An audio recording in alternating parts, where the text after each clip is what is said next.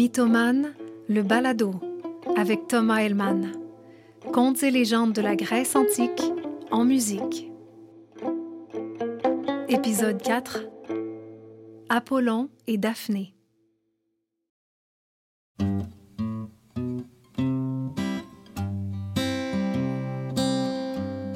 Depuis qu'il a tué le monstre Python, Apollon est considéré comme un des dieux les plus importants de l'Olympe. Il a son propre temple à Delphes, il est vénéré de tous. Mais le problème, c'est qu'il est devenu insupportable. Prétentieux, hautain, imbu de lui-même, il se promène partout en bombant le torse et en paradant sur son épaule son arc et ses flèches car c'est avec elle qu'il a vaincu Python. Son arc et ses flèches sont devenus un symbole de sa puissance. Un jour, Apollon croise Eros, le fils d'Aphrodite, dieu du désir, mieux connu sous le nom de Cupidon. Cupidon a beau être un dieu, un dieu important. Il a l'apparence d'un petit garçon potelé avec des grosses joues et un visage naïf et enfantin. C'est dur de le prendre au sérieux.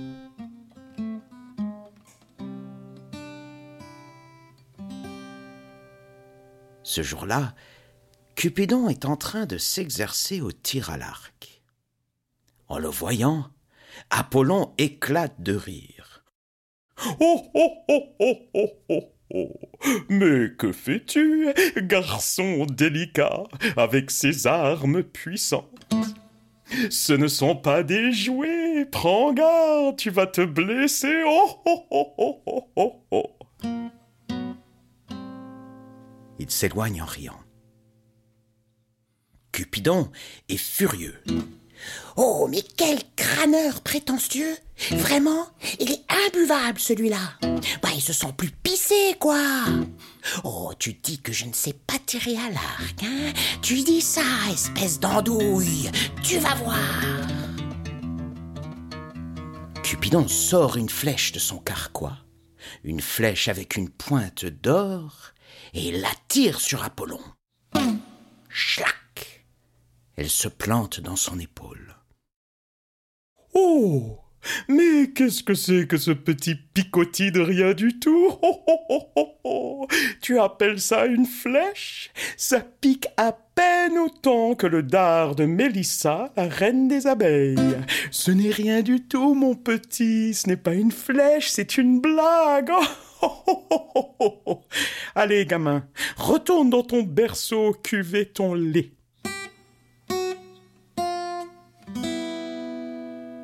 Apollon s'éloigne en regardant autour de lui en faisant un grand sourire. Quelques instants plus tard, il croise Daphné, une nymphe de la forêt qui passait par là. Apollon est pris d'un désir foudroyant. Il se jette aux pieds de la nymphe de la forêt et s'écrie Oh, belle nymphe des forêts, je vous aime, voulez-vous m'épouser? À cet instant, Cupidon, qui observe la scène de loin, décoche une flèche dans le cœur de la nymphe. Mais ce n'est pas une flèche à la pointe d'or. Celle-ci a une pointe de bronze. Et plutôt que d'inspirer l'amour, elle inspire son contraire, la révulsion. La nymphe regarde Apollon avec les yeux écarquillés de dégoût et s'écrie ⁇ Jamais de la vie tu me dégoûtes. Tu es répugnant. Je ne veux rien savoir de toi. Daphné part en courant entre les arbres. Apollon s'écrie Mais, mais, mais, mais que se passe-t-il? Quel est ce mal qui m'envahit? Il aperçoit Cupidon au loin qui roule sur lui-même en riant aux éclats. Apollon comprend qu'il a été frappé par la flèche de l'amour et du désir. Moi, le dieu des arts et de la raison, je suis pris au piège de la passion. Il doit bien y avoir un remède, une herbe quelconque, quelque chose qui puisse me libérer de ce poison.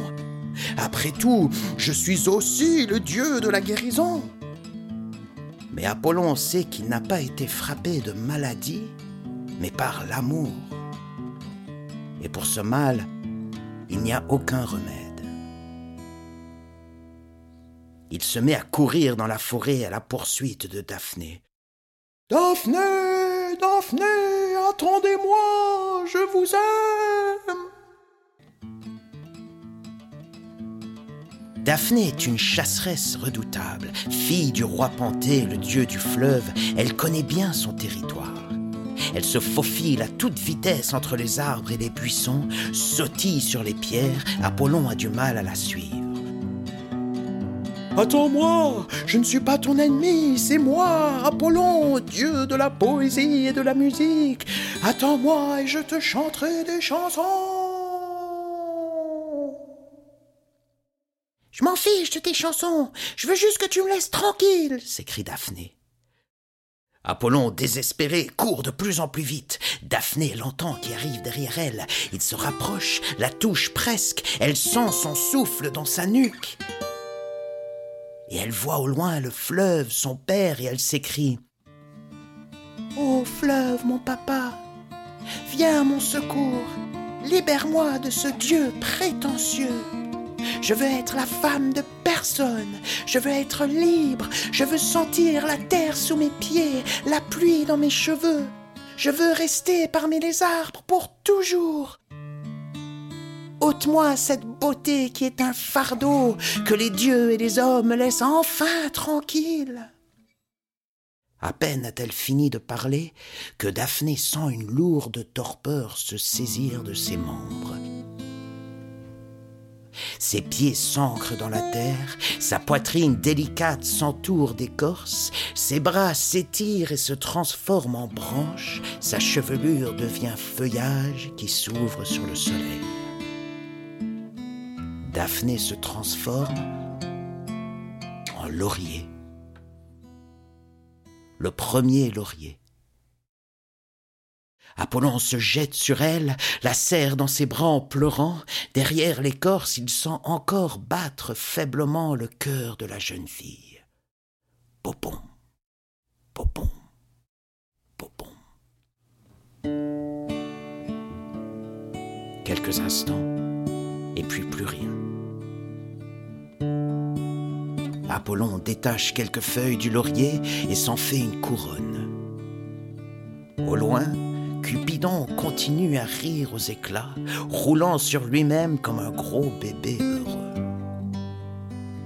Apollon a beau être un des plus beaux, un des plus puissants des dieux, à partir de ce jour, il sera toujours malheureux en amour. Quant à la couronne de laurier, elle deviendra un symbole reconnaissable de tous. Le symbole des vainqueurs, des athlètes, des généraux, des musiciens et des poètes.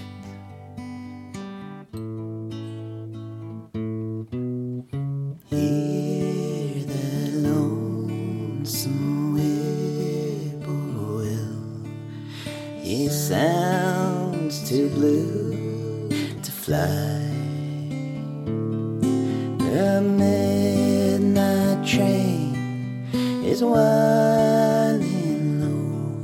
I'm so lonesome I could cry. The midnight train is winding low. I'm so lonesome I could cry. I'm so lonesome